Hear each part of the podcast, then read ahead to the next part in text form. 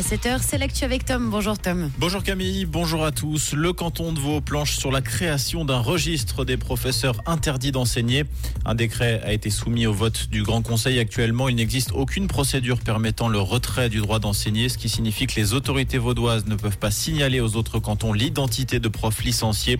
Un accord intercantonal incluant une liste noire des professeurs a néanmoins été créé, mais le canton de Vaud n'y participe pas.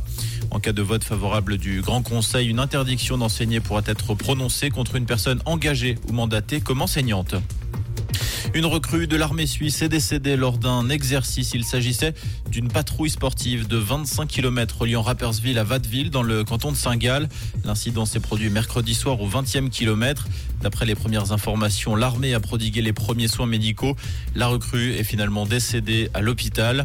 Une expertise médicale est en cours. Le cas est dans les mains de la justice militaire. Le port du casque sur les deux roues, très inégal suivant les régions linguistiques. Selon les comptages du TCS, les Tessinois sont les plus prudents. 72% d'entre eux portent un casque à vélo ou en trottinette. Un roman sur deux se protège la tête alors que le pourcentage tombe à 43% côté alémanique. Les alémaniques qui sont également ceux qui se casquent le moins sur les vélos électriques rapides. Stéphane Plaza, animateur star de la chaîne française M6, est accusé de violence par trois anciennes compagnes. L'information est révélée par Mediapart qui parle d'humiliation, de menaces, de violence verbale et pour deux d'entre elles de violence physique. Ses avocats dénoncent des allégations totalement extrapolées, voire mensongères concernant des ex-compagnes visées par une plainte pénale pour harcèlement et cyberharcèlement.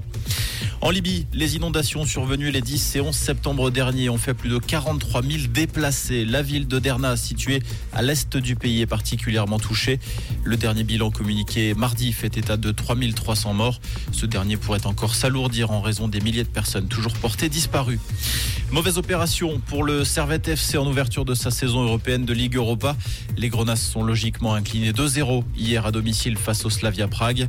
Le match retour aura lieu le 14 décembre prochain en République Dans l'autre match du groupe, l'AS Rome a dominé Sheriff Tiraspol de but 1. Comprendre ce qui se passe en Suisse romande et dans le monde, c'est aussi sur. Rouge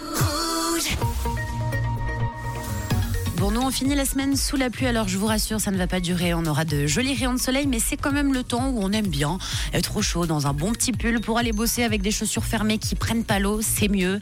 Et le parapluie qui ne sera pas trop aussi, vous le laissez dans la voiture. On n'a que 10 degrés à Bulle et à Neuch, 14 degrés à Lausanne et 15 degrés du côté de Carouge. Et pour cet après-midi, 20 degrés au meilleur de la journée. Une très belle matinée à tous.